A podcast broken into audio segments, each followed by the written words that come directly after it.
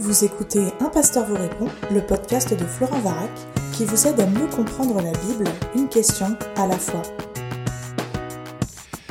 La question est posée. Bonjour, je voudrais poser une question au pasteur Florent Varac, que j'aime suivre sur YouTube. J'étais dans une église où régulièrement, pendant les cultes, certaines personnes se mettaient régulièrement en transe.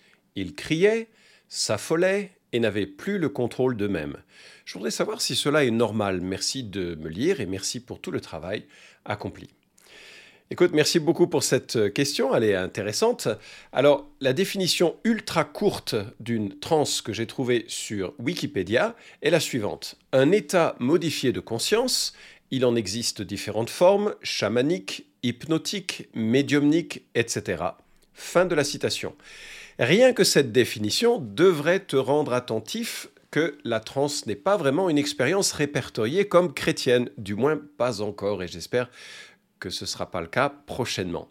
L'encyclopédie Universalis que j'ai consultée n'a pas d'article sur le terme trans, mais une recherche renvoie notamment à cinq rubriques, entre autres, hein, il y avait d'autres rubriques, mais cinq d'entre elles qui distinguent cette expérience de l'expérience chrétienne, puisqu'il est question de chamanisme, de divination, d'hypnose, d'hystérie et de possession. Alors tu as raison de te poser la question parce qu'il existe dans certains milieux exaltés des recherches d'expériences sensorielles étranges qui n'ont rien à voir avec l'Esprit Saint. Mais on les trouve dans certaines églises qui se réclament du christianisme ou qui se réclament plus particulièrement des églises évangéliques. Alors je sais que la plupart des euh, auditeurs ne se souviendront pas parce que seuls les gens les plus âgés s'en souviendront, mais il y a une vague assez terrifiante qui a parcouru le monde et l'Europe. Euh, qui euh, s'est intitulée La bénédiction de Toronto. Je ne sais pas si tu te souviens de ce moment-là. il y a eu une sorte d'hystérie collective dans une église à une église de Toronto, pas très loin de, l'aéroport, une église qui au départ était affiliée au mouvement de, John Wimber, Vineyard, et puis ensuite ils sont, euh, je crois qu'ils ont dû se, séparer parce qu'il y avait des différences irréconciliables de perspective sur ce qui se passait. Mais ça a été tellement, euh, ça a tellement fait l'objet d'une fascination que des chrétiens évangéliques venaient littéralement du monde entier pour recevoir la entre guillemets bénédiction de Toronto, au point que l'Office du tourisme a décrété l'église et la bénédiction de Toronto comme la plus grande attraction touristique de l'année. C'est te dire à quel point ça attirait du monde. Et qu'est-ce que c'est Comment se manifestait cette soi-disant bénédiction? Eh bien, des gens étaient saisis par une force, un esprit, qui les faisait euh, prononcer des bruits d'animaux pendant des heures.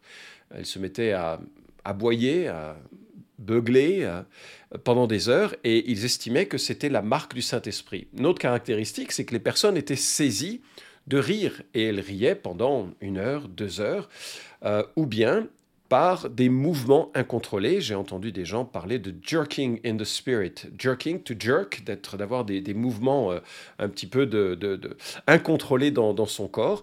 Et j'ai vu des gens euh, être euh, véritablement habités par ces manifestations. Je suis moi-même allé à Toronto, non pas pour recevoir la bénédiction, mais j'avais des réunions sur place et je ne pouvais pas résister à la tentation d'aller voir ce qui se passait. C'était proprement terrifiant, non pas tant parce qu'il se passait, mais parce que c'était présenté comme quelque chose de chrétien et d'évangélique. Un pasteur qui venait de l'Inde euh, et qui avait vu ces marques de la bénédiction de Toronto en passant en Angleterre, à Londres, s'était exclamé Mais c'est incroyable, c'est de l'hindouisme ça, c'est de cela dont nous avons été délivrés en venant à Christ. Donc il existe effectivement au sein ou en périphérie du mouvement évangélique des églises qui mettent en avant ou qui acceptent de mettre en avant ou de se laisser posséder ou saisir par des expériences qui relèvent de la transe. Alors, comment globalement considérer ces choses et qu'est-ce que l'écriture peut nous donner comme euh, information. Alors, je ne traiterai pas de la bénédiction de Toronto euh, immédiatement, enfin dans ce podcast, si ça t'intéresse, ça peut faire l'objet d'une question, mais maintenant, fort heureusement, c'est une pratique qui a, qui a périclité, qui s'est arrêtée. Il y a même un des pasteurs qui, tout à son honneur, euh, s'est repenti en estimant qu'ils avaient été l'objet d'une séduction spirituelle et démoniaque. Et il a écrit un document de plusieurs pages que tu peux retrouver sur le net, dans lequel il exprime son, ben, sa, tristesse d'avoir euh, été séduit et d'avoir été l'instrument d'une séduction pour tant de personnes.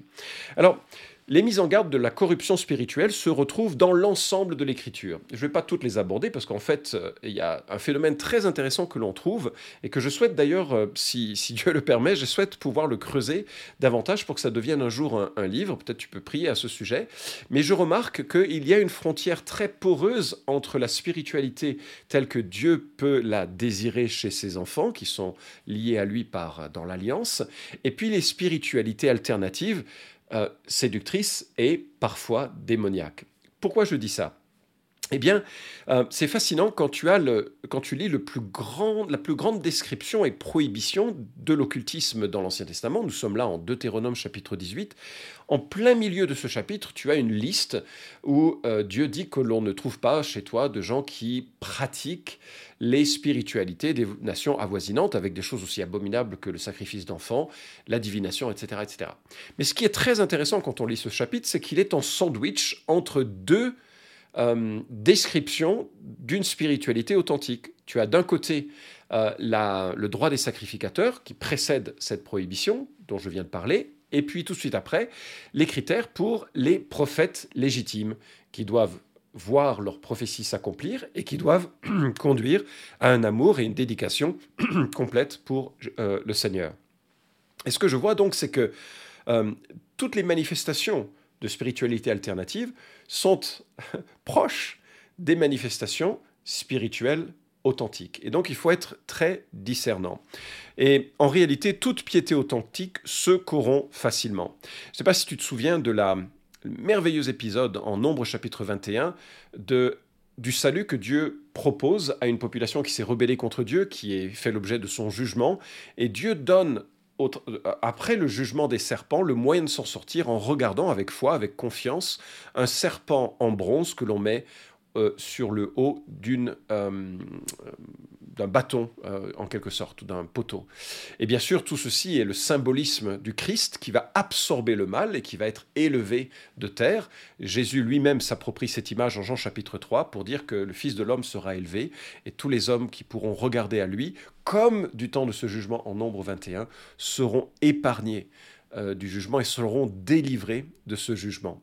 Donc on a ce, passage assez surprenant de Dieu qui dit, bon voilà, euh, euh, j'ai jugé par les serpents, et si tu veux échapper à, ce jugement ou en être délivré, il te suffit de regarder au serpent de bronze qui va offrir une délivrance pour toi.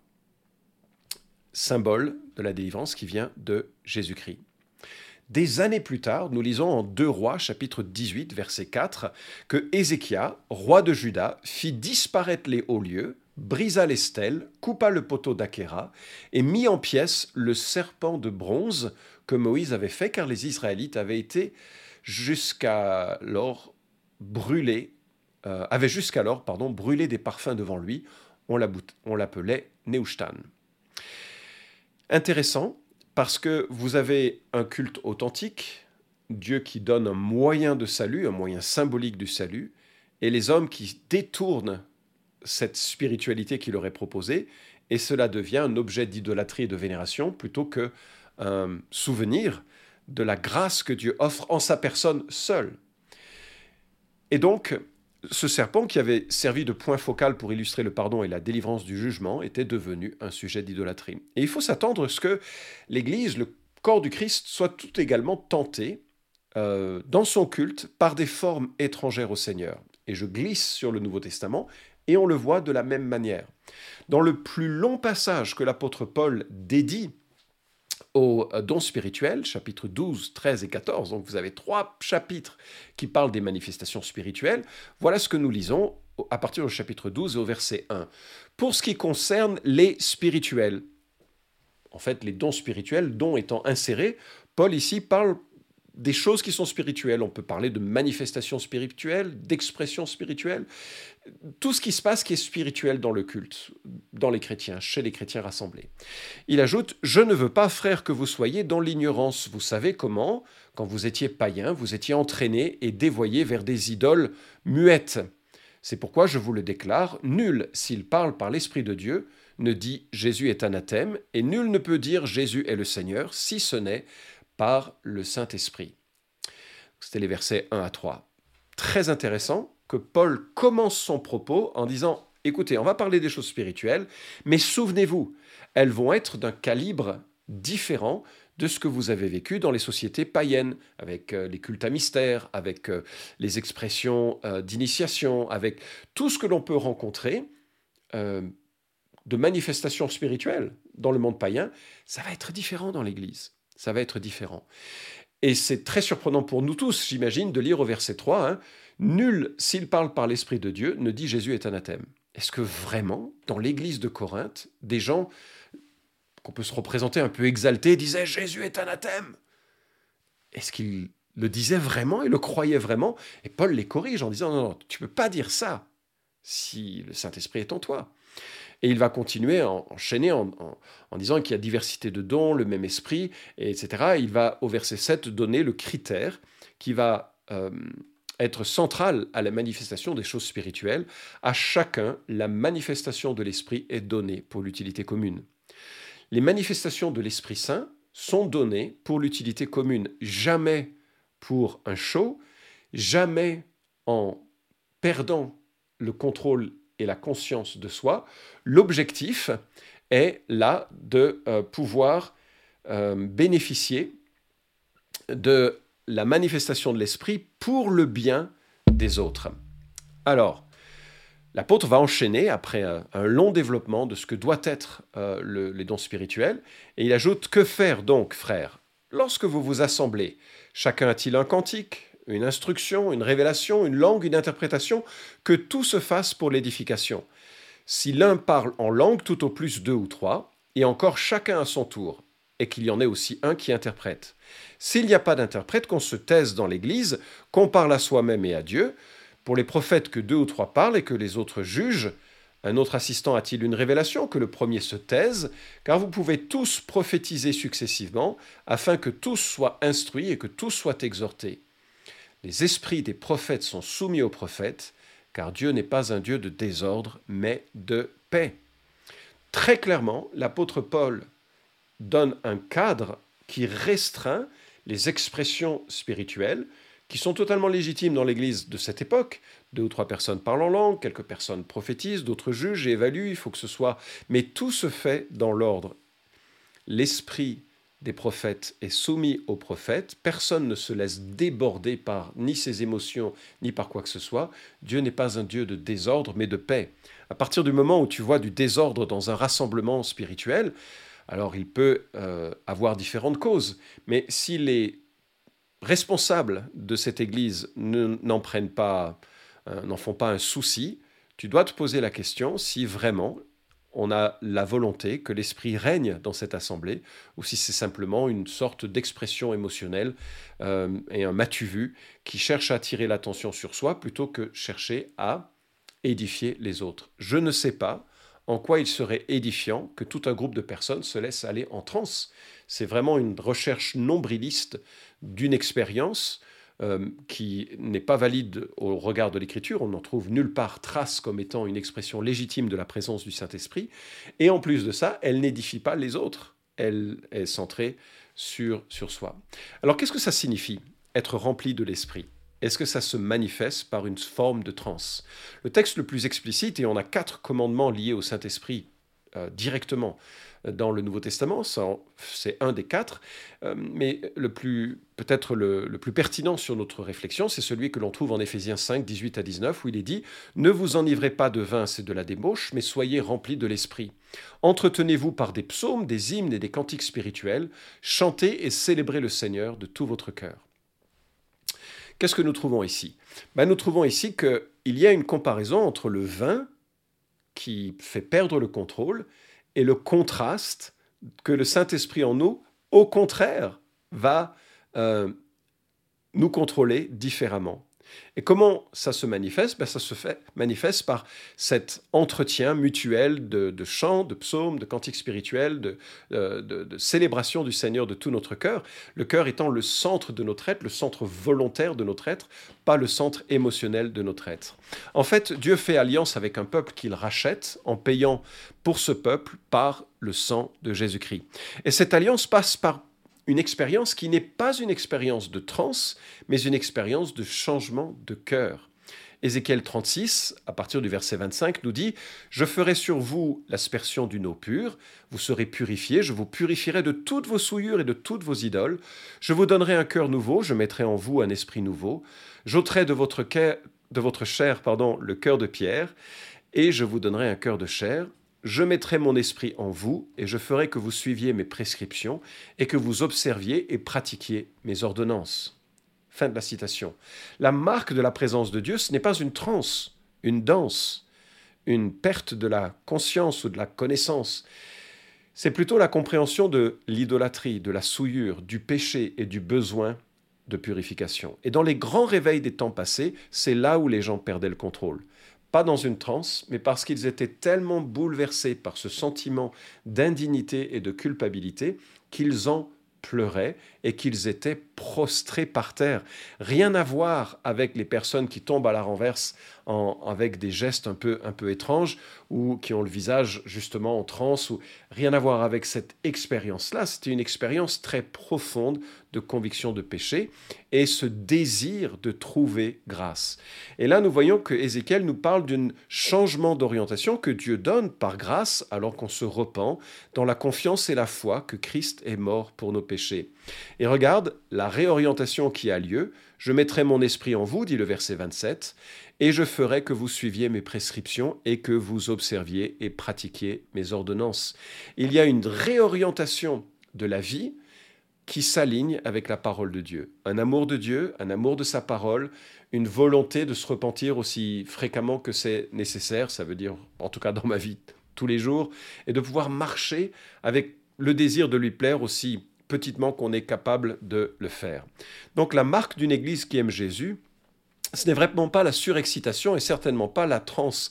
C'est un amour profond pour Jésus, pour son prochain, puisque ce sont là les commandements essentiels de l'Écriture, et une marche dans sa parole. Et moi, je voudrais souligner que la maîtrise de soi fait partie des fruits de l'Esprit, et que euh, cette notion ou cette idée que si Dieu est présent, on perd tout contrôle de soi, est une notion qui nous rapproche d'un mysticisme païen plutôt que d'une spiritualité chrétienne. Il y a une grande différence entre une alliance que Dieu fait avec nous et une manière de contrôler nos vies qui serait étrangère à l'alliance. L'alliance, Dieu nous rachète, Dieu nous scelle de son esprit, il est présent en nous et réoriente notre vie. Alors, pour tous ceux qui ont mesuré la présence de l'Église à la transe, je me demande s'il y a une vraie compréhension de l'Évangile, de la repentance et de la foi en Jésus-Christ. Et si ce n'est pas le cas, la bonne nouvelle, c'est que nous pouvons réaliser nos manquements, nos fautes, euh, nos dérapages, et puis nous pouvons venir auprès d'un Dieu qui manifeste sa grâce en Jésus-Christ, en transformant notre cœur et en nous permettant de faire demi-tour sur des chemins qui étaient étrangers. En tout cas, euh, ma réponse à la question serait assez ferme.